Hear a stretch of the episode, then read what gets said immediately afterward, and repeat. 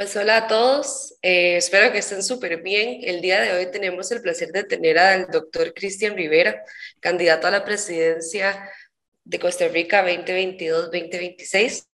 El día de hoy nos encontramos las estudiantes Delmi Herrera, Isela Chacón, Valeria Matamoros, de las universidades UNA, ULACIT y UCR. Muchísimas gracias, don Cristian, de verdad, por, eh, por darnos el espacio y estar el día de hoy con nosotros acá. Primero, antes de todo, sí quisiera hacerle una pregunta inicial, tal vez como para apertura a la conversación el día de hoy.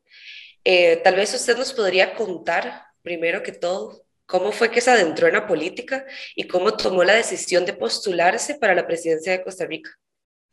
Muy buenos días tengan todos y todas. Para mí es un honor y es, motivo de, indescriptible emoción estar compartiendo en un ambiente universitario de formación académica, pero principalmente de, ilusión, porque cuando todos somos, cuando tuvimos la oportunidad de estar en el proceso de, formación académica, escolar, colegial y principalmente universitaria, no solamente corresponde a, un, a una oportunidad para para aprender, para acumular conocimiento, sino para que de una forma visionaria tengamos conciencia de que este conocimiento que vamos a adquirir va a ser para que otorgue las posibilidades a aquellas personas que no pudieron o que no tuvieron el acceso a tener una mejor calidad de vida. O sea, la educación, y yo en eso soy categórico, tiene que tener un apellido y es pragmatismo es educación pragmática, es algo para algo y ese algo, y más en una sociedad como la costarricense, es para servir, es para impactar, es para crear, es para vencer obstáculos, es para derribar barreras, no solamente económicas, sino principalmente eh, todas esas limitantes que de una u otra forma el sistema y sus componentes históricos han ido edificando. Entonces, estar en un ambiente académico, ayer estaba con la gente de, de Fidelitas y los estudiantes en un conversatorio muy similar, hoy estoy junto a ustedes. Para mí es motivo de, de como le digo, de, de regocijo y de agradecimiento y juro. Durante los últimos 10 años he tenido un proceso de activismo social muy importante. He impulsado una organización no gubernamental que se llama Costa Rica Azul y lo que buscamos, hemos buscado en los últimos 10 años es impactar eh, la calidad de vida de las personas en diferentes comunidades, promoviendo, promoviendo desde una comunicación en positivo lo que tiene que ver con deporte, con cultura, gastronomía, turismo, enfocados a poblaciones en vulnerabilidad de la periferia, pensando en la población adulto mayor, la población indígena, principalmente con una, con una noción de reactivación, de estímulo, de proyección, de visualización, y es precisamente allí donde se ha encontrado una oportunidad indescriptible. La forma como funciona nuestro cerebro desde el punto de vista biológico es súper interesante. Tenemos una, estamos, somos ávidos por las, por las malas noticias y es precisamente allí donde algunos elementos de la prensa encuentran quizás un nicho de mercado. Sin embargo, cuando hacemos la analogía agrícola y le preguntamos a cualquier productor en qué características de terreno estaría plantando o sembrando, indiscutiblemente va a ser tierra fértil, tierra negra. Y es allí donde uno encuentra la inspiración para dar un paso valiente al frente, sabiendo lo que esto representa, sabiendo la vulnerabilidad que esto va a significar, no solamente para el ámbito laboral, para el ámbito familiar, para los amigos, conocidos, porque sencillamente la percepción de la política es que es algo terrible, que es algo malísimo, y si no, los invito para que se den una vueltita por Amelia Rueda, que teniendo una hija cirujano, insiste en, hablar mal de mí como cirujano y eh, pues no importa, yo sabía que esto iba a suceder. Sin embargo, allí es donde ustedes como jóvenes también, y los invito a pensar de forma rebelde, revolucionaria, proactiva y parándose frente, firmes en contra de las injusticias, nosotros vamos a encontrar en la educación esa motivación. Y es eso lo que me invita a mí a dar un paso al frente, porque durante estos 10 años yo he reconocido en cada rincón de este país, en el corazón de cada mujer, de cada hombre, de cada agricultor, de cada cada emprendedor, de cada chiquillo que patea bola ahí con una energía y una emoción en la plaza de Barranca o en la plaza de Fray Casiano, el deseo de salir adelante. Y quizás lo que yo enfrento hoy con Amelia Rueda, en términos casi que a título personal, es lo que cada uno de nosotros en nuestros barrios, con diferentes situaciones económicas, con diferentes situaciones sociales, es lo que estamos haciendo, enfrentando una lucha, enfrentando un desafío, pero precisamente es allí donde uno encuentra una motivación, porque Costa Rica fue construida sobre hombros de gigantes, personas visionarias que encontraron en la seguridad social, en la abolición del ejército, en la preservación del ambiente, en la inversión social, encontraron realmente un caldo de cultivo indescriptible que hoy hace que Costa Rica sea vista con ojos de fascinación por todos los países del orbe. Y es eso lo que a mí me invita, me estimula a dar un paso valiente al frente. Porque si yo vengo de Atillo y yo estoy acostumbrado a que me digan que no, que no se puede, que no me toca, que es imposible, imagínense lo que hubiera pasado, si yo hubiera estado con compañeros amiguillos ahí del barrio a los 12, 13 años y yo les dijera, sí, mira, yo cuando tenga cuando yo sea grande, yo voy a ser cirujano plástico y reconstructivo, Discovery Channel me va a entrevistar, voy a dar charlas en Naciones Unidas en los países de renta media y además de eso voy a fundar una organización no gubernamental, vamos a impactar la vida hasta de los indígenas y voy a postular mi nombre como candidato presidencial. De mis amiguillos se hubieran burlado y quién sabe si me mandan, si me mandan a mí a, este, del hospital psiquiátrico. Sin embargo, lo que yo quiero compartir con ustedes, siendo esto un escenario económico, político, siendo un escenario de disrupción académico, es nosotros tenemos que dejar ya de una vez por todas, como parte de la historia, el no, el espere, el haga fila, el a usted no le toca, y más bien con agradecimiento recibir así con profunda compasión no solamente los ataques, no solamente las dificultades que nos dé la vida, no solamente esos obstáculos que vayamos encontrando en el camino, porque es allí donde verdaderamente se aprende. Y si no, veamos en matemática, cuando nos decían resuelva ese problema, pues entonces a resolver problemas. Para eso estamos aquí, para conversar, para que observemos y reconozcamos y analizamos cuáles son esas oportunidades que tenemos nosotros a nivel global, a nivel nacional, cuáles son las fortalezas que tenemos, no solamente en nuestro metro cuadrado, sino en nuestro vecindario nuestro cantón, en nuestra provincia, como país, para que nosotros podamos generar prosperidad en términos globales, no solamente económico-financiera, sino de impacto solidario en las diferentes comunidades. Factor que ha sido olvidado por todos los pasados gobiernos y es precisamente lo que también me inspira a mí a dar este paso al frente, Valeria. Y de paso te digo, mi hija se llama Valeria, tiene 21 años, entonces y también, Ay, yo también. También utiliza, también usa, usa anteojos, entonces estoy como si hablando, casi te digo macha, que es como yo le digo a, a Valeria. Muchísimas gracias de verdad por lo, por lo, por lo que nos comenta. Este, de verdad que ya hablando de la misma solución del país, ¿verdad? Los problemas que tenemos y buscando soluciones ese paso al frente. En sus primeros 100 días, ¿cuál sería la primera propuesta económica que propondría llevar a cabo para la reactivación que, que pretende? Nosotros necesitamos generar una apertura total, inmediata de los portillos que restringen el acceso a el mercado o al ecosistema de, de economía formal de las diferentes personas que estando en informalidad en este momento no solamente quieren formar parte de la visibilidad económica, no solamente quieren aportar, sino también se quieren sentir orgullosos y dignos, pero además de eso, que se empoderan realmente de su destino económico financiero. Si nosotros consideramos en este momento que la población económicamente activa este país solo el 50% se encuentra en formalidad. Entonces la pregunta más bien, Valeria, para todos ustedes que comparten este, este live es, ¿por qué no hemos generado nosotros las posibilidades para abrir los portillos para que realmente la carga impositiva que llevamos entre el 50% nada más de la población sea llevada entre el 100% de la población y siendo visionarios por puras simulaciones matemáticas, en el momento en que logremos los servicios de deuda, nosotros podamos progresivamente incluso hasta reducir la carga impositiva positiva.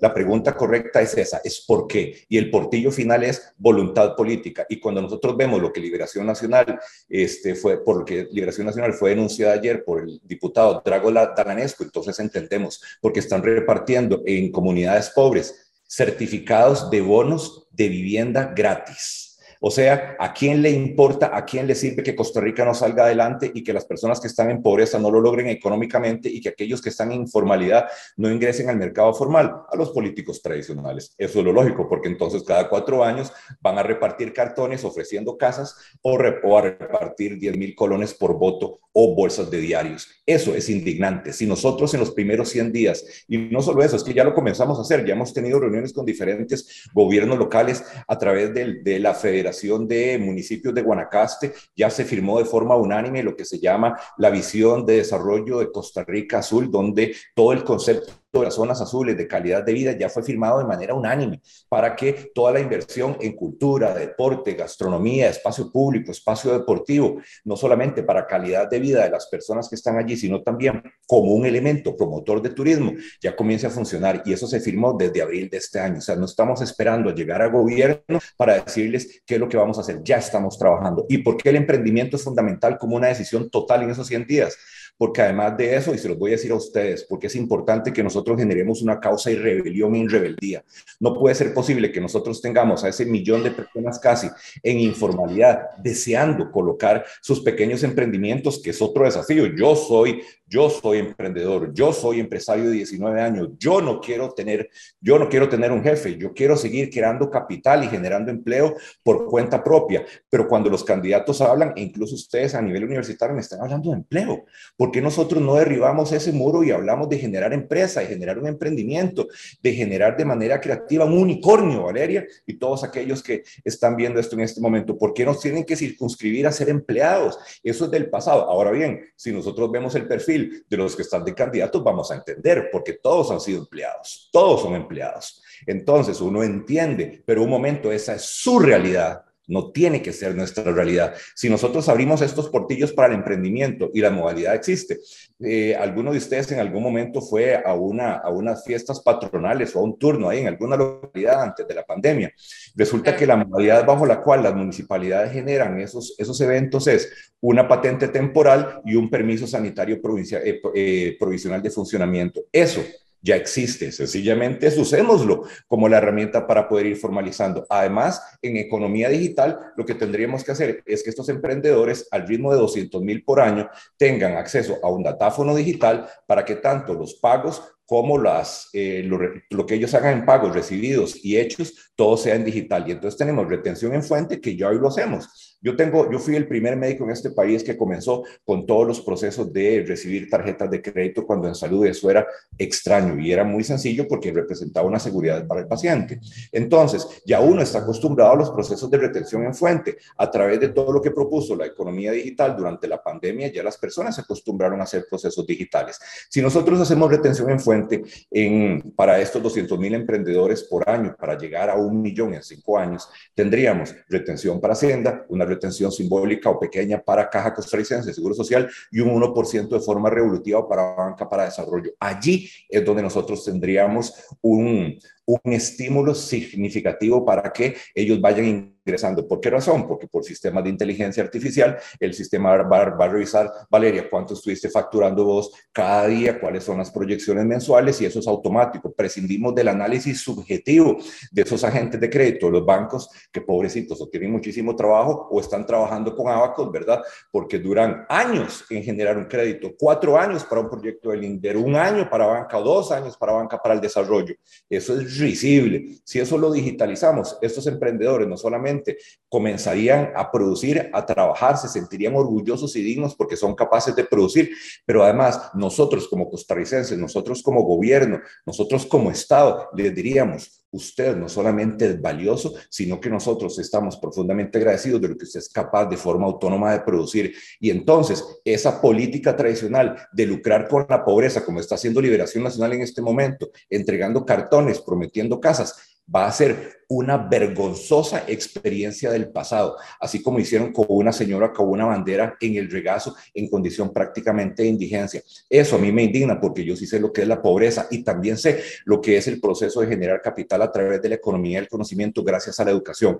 Eso tan solo lo tendríamos nosotros durante los primeros días. Y ahora bien, ¿cómo se financia en este momento? Todos ustedes que me ven y me escuchan, en este momento allí están disponibles en el sistema de banca para desarrollo, no solamente lo que es el fondo de avales que que ya estaba constituido dentro de Banca para Desarrollo, sino también de lo que tiene que ver con eh, los intereses de la banca maletín, también de lo que tiene que ver con el interés del peaje, del peaje bancario y del FONAE, son 200 millones de dólares que están allí enguacados en momentos en que nosotros no solamente tenemos números que necesitan aire fresco, sino que además de eso tenemos personas que están allí jugándoselas solitos, como ellos dicen, para poder sacar adelante su pequeño emprendimiento y para que nos dé pena, durante la pandemia nosotros observamos cómo en todo Centroamérica Costa Rica ocupó el último lugar en la apertura de emprendimientos. Entonces, así como nosotros en, campaña política comenzamos a ver cómo comienza a cuestionarse todo el statu quo político,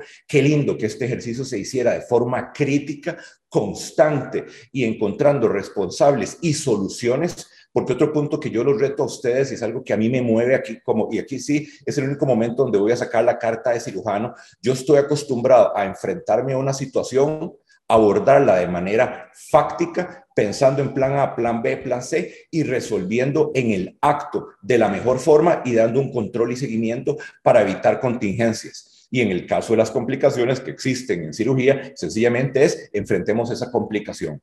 Y eso debe ser aportado así al proceso de gestión pública. Ayer le decía yo en el conversatorio con los estudiantes de la Fidelitas y ponía yo el ejemplo de que en el sector privado las cosas funcionan diferentes y lo ponía yo con el ejemplo del carro que llega que llegamos a cambiarle las llantas al carro y sencillamente es cámbiemelas y cámbiemelas ya. ¿Qué pensaríamos nosotros si el llantero nos dice, sí, vea, Valeria, hoy le voy a cambiar la delantera izquierda, en 15 días la delantera derecha, véngase en seis meses y le cambio la trasera izquierda y en año y medio le cambio la trasera derecha?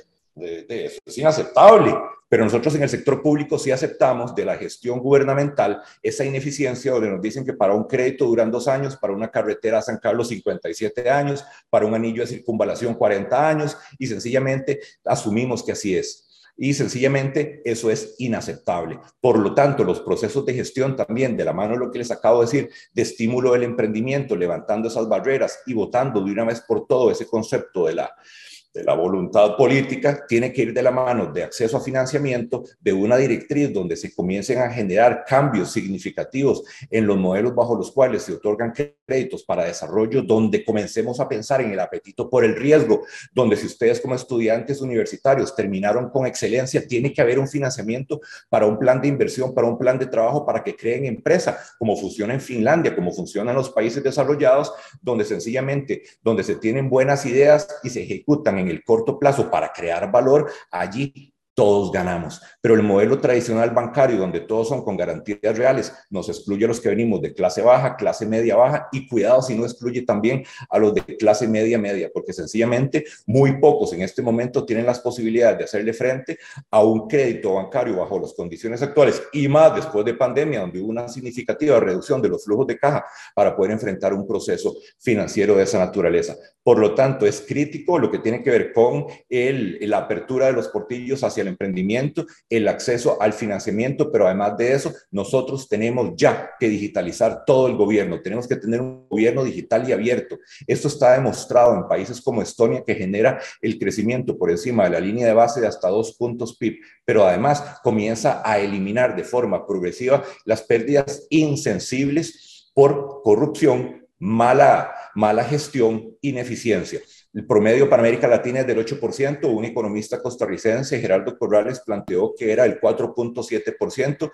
Digamos que es ese 4.7% que dice Gerardo Corrales. No importa, ya es un montón. Ahí estamos por encima de lo que eventualmente se quiere. Sumado, sumado, tratar de justificarle a Fondo Monetario Internacional con las reformas demoradas, tardías y que generan polémica y además que le ponen el foco de atención donde no debería estar, que es en Cuesta Moras, porque el foco de atención está, y se los digo directamente a ustedes, como futuros profesionales que van a sacar adelante la economía de este país, pero una economía que sea visionaria y solidaria, el foco de atención debería estar en los pequeños agricultores, en los pequeños emprendedores, en las pequeñas sodas, en los pequeños negocios, en todas aquellas personas que están generando bienes y servicios, que tienen el potencial de exportación, que tienen el potencial de llegarle a través de la creación de marca, la mejoría en términos de comunicación, de publicidad a más personas y no solamente en el país, sino a nivel internacional engranando el turismo junto con los productos de exportación.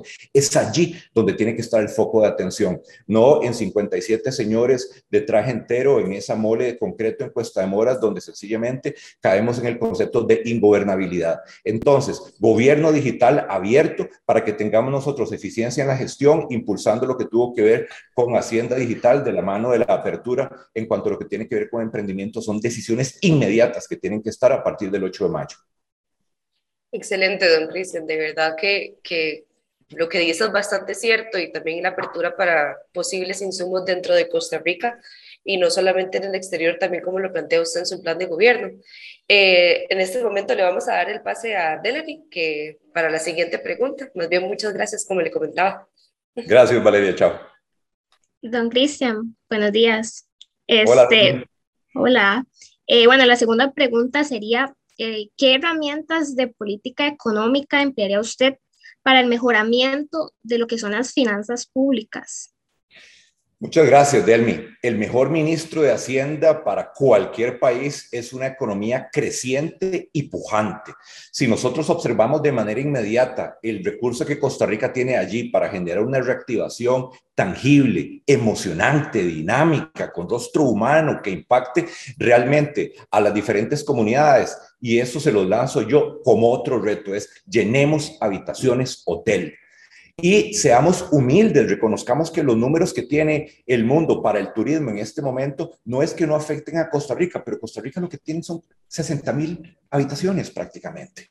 60 mil habitaciones. En realidad, si nosotros nos abocamos como costarricenses a aportar de manera positiva un comeback sobre la recompra, nosotros estaríamos impactando la posibilidad de generar reactivación total, activación o reanimación, dependiendo de la filosofía de cada uno, sobre 200 mil plus empleos directos y casi 600 mil empleos indirectos. Estamos hablando que el colón generado por turismo es el de más amplia base de distribución, pero además de eso, que coinciden las zonas de mayor riqueza natural y potencial turístico con las zonas de mayor desempleo y pobreza.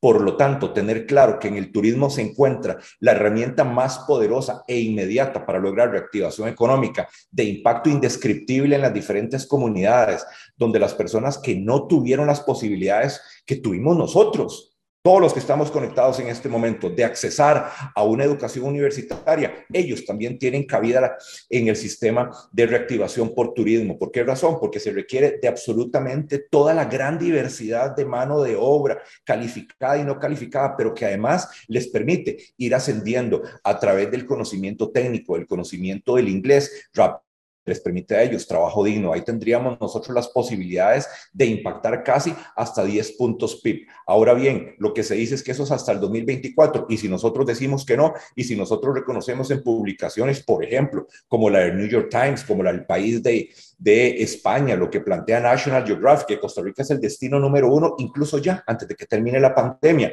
Las fortalezas ahí están, las oportunidades también. El asunto es si tenemos la valentía para poder lograr hacer la transformación en efectivo a través de decisiones pragmáticas que logren que esos ciclos de efectivo realmente sean los más, los más cortos posibles para que impacten a la vida de las personas que en estos momentos necesitan realmente una luz de esperanza y empresarios y microempresarios que allí tienen ese inventario eh, disponible para poder comercializar. Si nosotros consideramos eso dentro del sector turismo, vamos a impactar el sector agrícola, vamos a impactar la vida de estos agricultores, el sector ganadero, al sector porcicultor, al sector avícola, al sector apícola, al sector transporte, hasta lo que tiene que ver con cultura, que también, al igual que el sector turismo, ha sido uno de los más golpeados. Y vean qué interesante, porque cuando nosotros vemos el potencial del sector, del sector cultura, casi siempre pasa inadvertido y en los planes de gobierno casi ni se menciona, pero para que notemos todos y lo tengamos presente que los gobiernos han sido absolutamente carentes de, de, visión.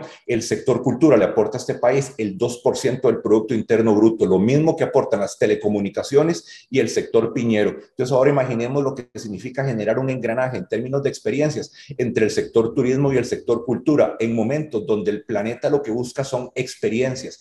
Y aquí tendríamos una gran ventaja desde el punto de vista de fortalecimiento de la economía local a nivel de los diferentes cantones y distritos, porque si en trabajo conjunto a través de una desconcentración de, de, ciertas funciones del, del gobierno central, fortaleciendo los gobiernos locales nosotros logramos mayor inversión en espacio público, mayor inversión en espacio deportivo. Nosotros invertimos en la transformación de la iluminación corriente fea que tenemos de mercurio hacia una iluminación sostenible y más brillante como la iluminación LED, invirtiendo además en cultura y en deporte. ¿Por qué se los planteo así? Porque está escrito, y estas son publicaciones del London School of Economics, nosotros lograríamos impactar el crecimiento económico de las comunidades hasta en un 5% y la caída en la delincuencia hasta en un 20%, lo que significa que tenemos comunidades más seguras, comunidades más bonitas, comunidades donde la calidad de vida es mucho mayor y tenemos atractivos desde el punto de vista turístico aún mayores. Entonces, las alertas que el gobierno norteamericano ha puesto acerca de la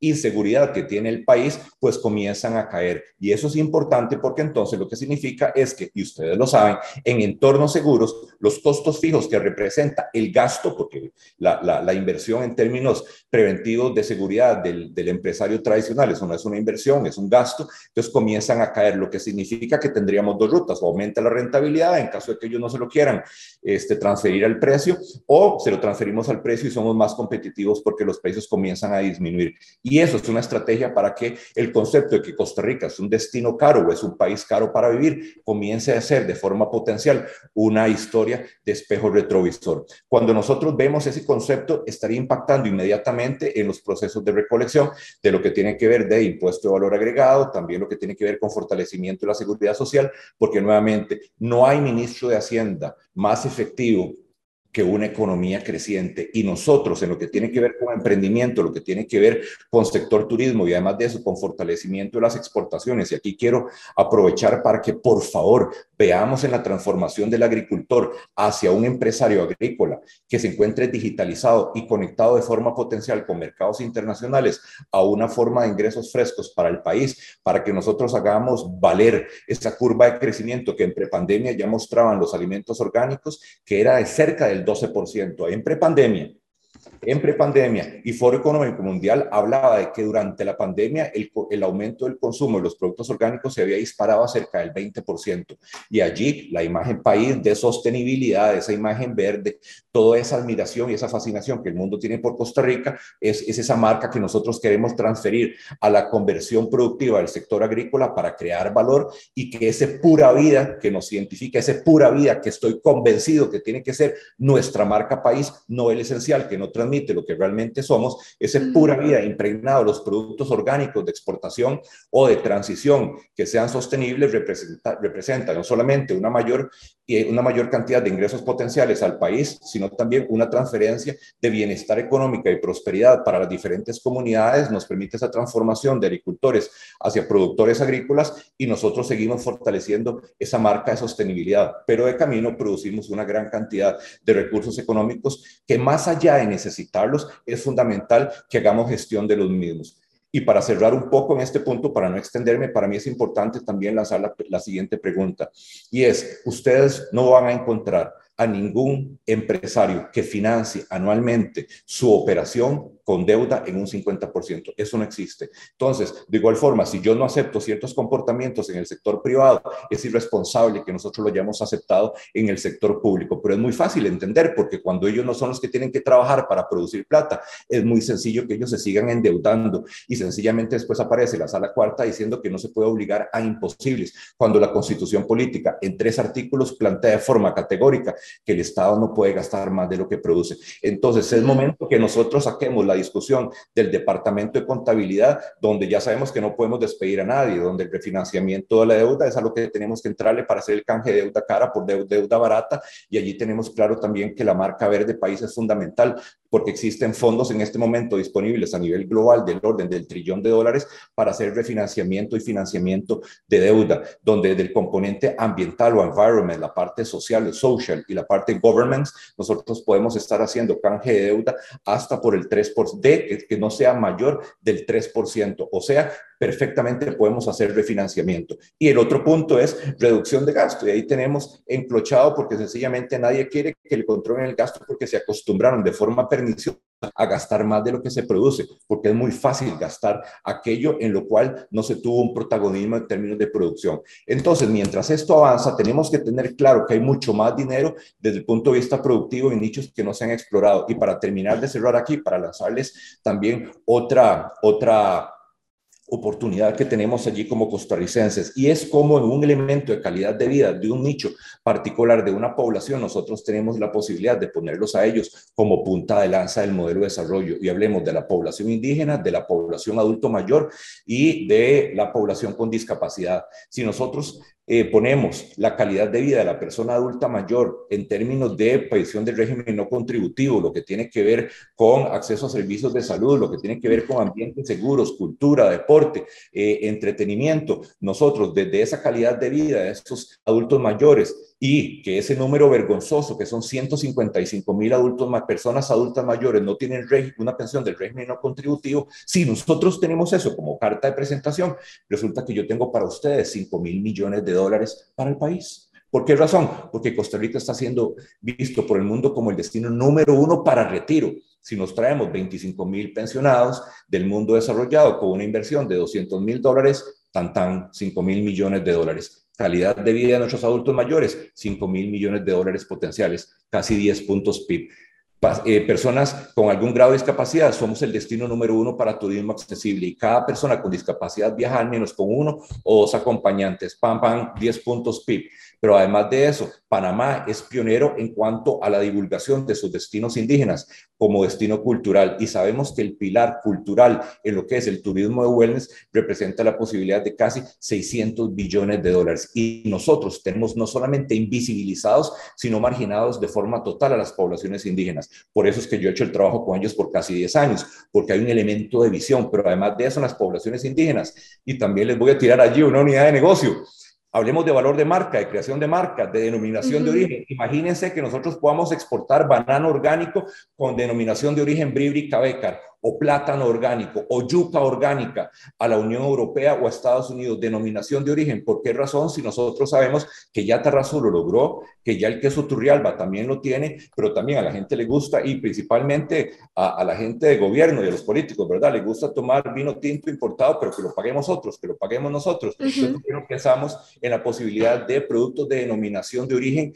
de, ese, de, ese, de esas culturas indígenas eh, con esa cosmovisión impregnada a esos, a esos diferentes productos que eventualmente con un poquito eh, de economía del conocimiento podemos hacer cacao orgánico con diferentes condiciones y que represente un incremento en los potenciales productos de exportación. Aquí sencillamente es un asunto de visión y darle rostro humano a todo esto, porque detrás de cada número hay una familia, detrás de cada número hay una madre, hay un padre, hay una persona adulto mayor, hay un indígena que quiere salir adelante de forma digna y autónoma. Lo único que quiere es que abramos los portillos.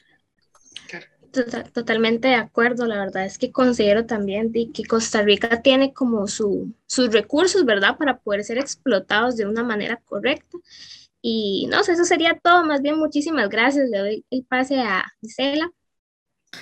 bueno, muchísimas, perdón, eh, muchísimas gracias, eh, doctor. Eh, de hecho, me pareció muy interesante que tocara el sector turismo. Yo siento que, bueno, que uno ha hecho estudios, por ejemplo, en nómadas digitales, la infraestructura tecnológica también es ya mercado algo muy importante. Y bueno, le agradezco mucho por tomar el interés, porque es un mercado que se, merece ser más explotado de la manera correcta en Costa Rica. Y me parece también muy creativo todo lo que dijo y muy interesante, muy acertado. le agradezco muchísimo, también le agradezco muchísimo a las compañeras, eh, a, la, a, las universidades, a la CIT, a la UNA, a la UCR por darnos la oportunidad, el espacio también a nosotros y a usted de poder eh, compartir un poco, ¿verdad? Y, y sí, eso sería. Muchísimas gracias. No sé si quiere dar unas últimas palabras. Sí, en realidad Costa Rica tiene, Isela, el potencial indescriptible para que caminemos sobre la ruta del desarrollo. El concepto que se, logrado, que se logró en el pasado y que puso a dos gobiernos en, en Zapote es algo que nosotros tenemos, eh, vamos a ver, que estar conscientes de que no puede volver a llegar. Y es que trabajaron con base en la división. cuando nosotros vemos, y, por eso era esa, esa, ese elemento que pareciera mm, extraño, hablar de que el futuro del desarrollo económico se encuentra en la calidad de vida de la persona adulto mayor, pero además de eso, de la persona con discapacidad, de las poblaciones indígenas, y me encanta que hayas hablado de los nómadas digitales, porque eso es un elemento que depende de algo que impacta directamente los puntos que les acabo de mencionar, porque habla de conectividad, y nosotros queremos que el acceso que el acceso a Internet, que esa conectividad se encuentre que se encuentre allí, tutelado también por el artículo 50 de la Constitución Política que habla de nuestro bienestar. Es momento que nosotros nos demos cuenta que son mucho más fuertes los puntos que nos unen que los poquitos que nos separan, que casi siempre son geográficos, que de cara a enfrentar la crisis que nosotros tenemos en este momento, tenemos que trabajar en conjunto, pero ese conjunto no como, como, como discurso político, no, no, sino de forma estratégica, como el discurso de Steve Jobs. Es momento que nosotros conectemos los puntos, que reconozcamos cómo en la calidad de vida de los porteños nosotros podemos disparar los ingresos que tienen que ver por la llegada de los diferentes cruceros, de que cómo nosotros si visualizamos todas estas fortalezas que tiene Costa Rica desde el punto punto de vista de sostenibilidad, podemos encontrar la forma como los generadores privados de electricidad pueden estar generando eh, electricidad de bajo costo y verde para que nosotros traigamos esos nómadas digitales, pero específicamente para los que están haciendo minería de cripto. Entonces, y allí lograr un impacto indescriptible en unidades de negocio, en nuevos empleos, en nuevos emprendimientos de cara a la cuarta generación, a la cuarta revolución industrial. ¿Por qué razón? Porque la gran mayoría de los trabajos del futuro ni siquiera se han creado. Y allí es donde la innovación, la creatividad y esa disrupción en rebeldía del sistema educativo y de todos y cada uno de nosotros trabajando teniendo claro hacia dónde se dirige el país, hacia dónde camina Costa Rica, es lo que va a marcar la diferencia. Sabemos que va a haber, que va a haber desafíos, sí, claro, va a haber desafíos, problemas, y entre más dificultades haya y más personas nos digan que no o más ataques recibamos, entonces desde la compasión vamos a agradecer y nos vamos a dar cuenta con una sonrisilla en la cara, que vamos para adelante, que lo estamos haciendo bien, a como probablemente le latió el corazón en el pecho a quien abolió el ejército, a quien Jesús Jiménez dijo, voy a hacer educación gratuita y obligatoria, porque eran, fueron decisiones decisivas para tener la Costa Rica que tenemos hoy. Así que para adelante, visionarios, reconozcamos que los buenos somos más. Un abrazo gigantesco y muchas gracias por la oportunidad. Muchas gracias a usted. Chao, chao. Que estés muy bien, Delmi. Muchas gracias. Chao, Isela. Chao, Valeria. Gracias. Daniela, Alex, un abrazo. Un abrazo, se cuida. Hasta luego.